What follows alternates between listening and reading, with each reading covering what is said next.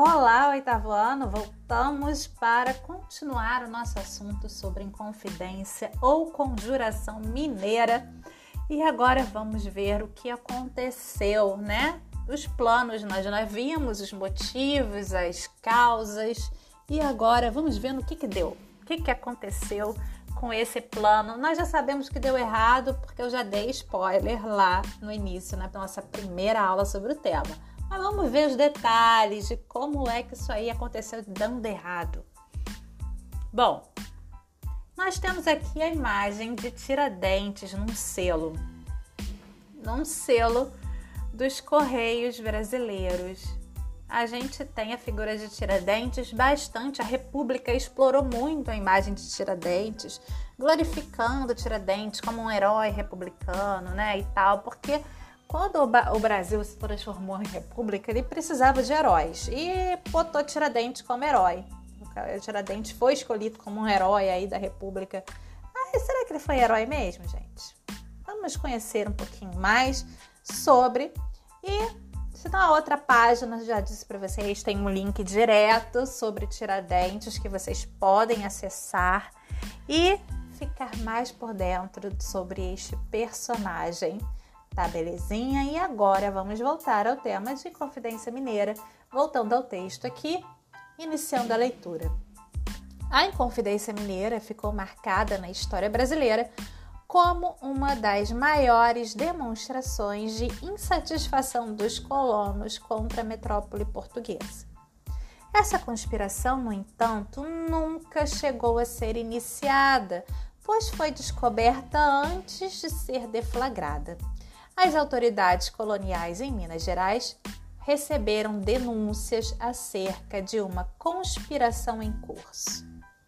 No dia 18 de maio de 1789, alguns dos líderes da Inconfidência foram avisados de que sua conspiração tinha sido denunciada e que todos corriam perigo.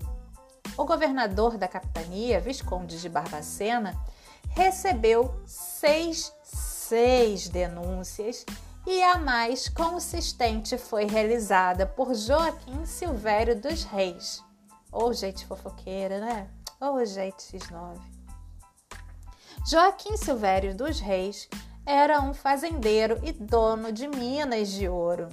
Naquela altura, 1789, estava consideravelmente endividado com as autoridades portuguesas e, para livrar-se de suas dívidas, resolveu denunciar o movimento. Contou tudo com grande detalhamento dos planos dos Inconfidentes.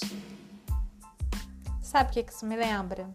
Sabe aquelas, aquela, aquele velho ditado? Pouca farinha, meu pirão primeiro? Ele quis se livrar, né? Ele estava querendo fazer uma, de, uma denúncia né, premiada para quê? Para ele poder se livrar. Ele queria que as dívidas dele fossem, digamos assim, quitadas, fossem perdoadas em nome desse dessa grande fofoca que ele estava contando, dessa denúncia premiada que ele estava fazendo, né? Uma coisa assim tão tão atual que hoje em dia os políticos fazem tanto, né, em nome dos seus próprios interesses, obviamente. Então, Joaquim Silvério dos Reis já estava aí fazendo no Brasil colônia. Então Joaquim Silvério dos Reis fez essa denúncia querendo se livrar das suas dívidas, querendo negociar as dívidas com então a colônia de Portugal, a colônia não, a metrópole Portugal, lá com o governador. Vamos voltar à leitura. Em posse de valiosas informações, o Visconde de Barbacena ordenou a suspensão da derrama e deu início às prisões dos nomes denunciados.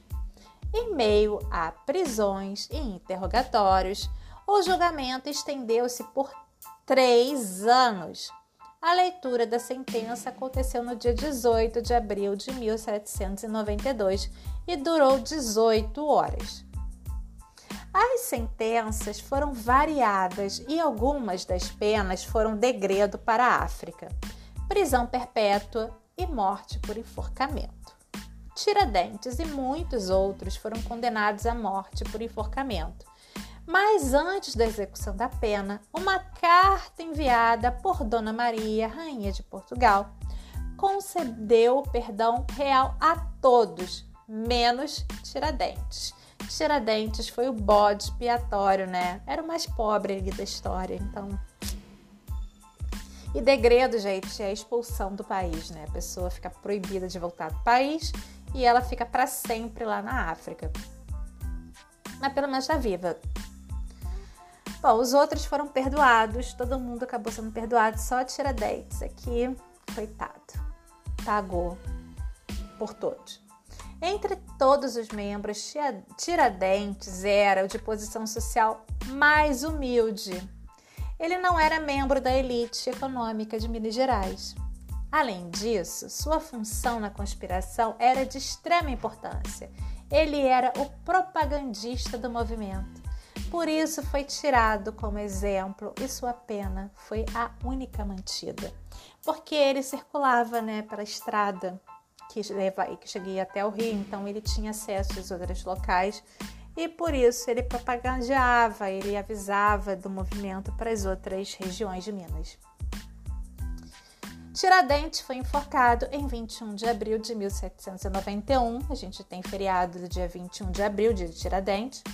Foi também esquartejado. Esquartejado quer dizer que o seu corpo foi dividido em partes, né? Quatro partes, é dividido assim. E as partes de seu corpo foram colocadas na estrada que ligava o Rio de Janeiro a Minas Gerais, caminho novo, aquele que eu falei que vai até Paraty. Sua cabeça foi colocada em exposição na Praça Central de Vila Rica, atual Ouro Preto. Hoje, no local, existe um monumento em homenagem a esse personagem histórico. A Inconfidência Mineira, portanto, fracassou. A denúncia levou ao desmantelamento da conspiração antes que ela fosse iniciada, e os envolvidos foram punidos, sendo Tiradentes o que recebeu a pena mais rigorosa por parte das autoridades coloniais. Essa tentativa de levante, no entanto, foi acompanhada de outros movimentos de insatisfação, sendo a Conjuração Baiana um desses destaque, que será a nossa próxima aula, a Conjuração Baiana. E agora, analisando aqui a imagem, esse daqui é o centro de Ouro Preto, né, aonde fica, aonde ficava aí a sede do governo e aonde ficava também a cadeia de Ouro Preto. E aí no meio da praça é onde ficou exposto, exposta a cabeça de Tiradentes e aonde tem um monumento em homenagem então a Tiradentes. E agora vocês vão ficar com as questões, com uma questãozinha só, né, para responder no exercício. Olha como é que eu tô legal. Não é? Essas, tá muito fácil essas questões para vocês, essas aulas estão muito facinhas. Então, respondam essa única questão e depois a gente se encontra na próxima aula para falar sobre a conjuração baiana. Um beijo e até!